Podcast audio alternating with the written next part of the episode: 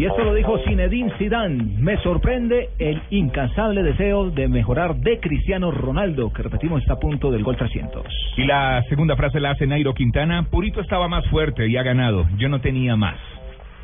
No pensamos en jugar para dejar afuera a River Plate, lo dijo Guido Pizarro, volante argentino de Tigres de México, que será rival de River Plate hoy por la Copa Libertadores de América. Bueno, y dice, ya tengo la oferta de renovación, aunque no puedo decir ni que estoy contenta ni descontenta. Dinora Santana, representante de Dani Alves.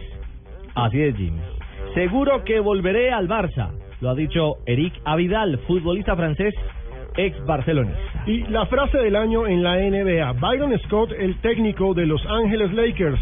No me gustaría estar con algunos de mis jugadores en una trinchera. Creo que me dispararían por la espalda.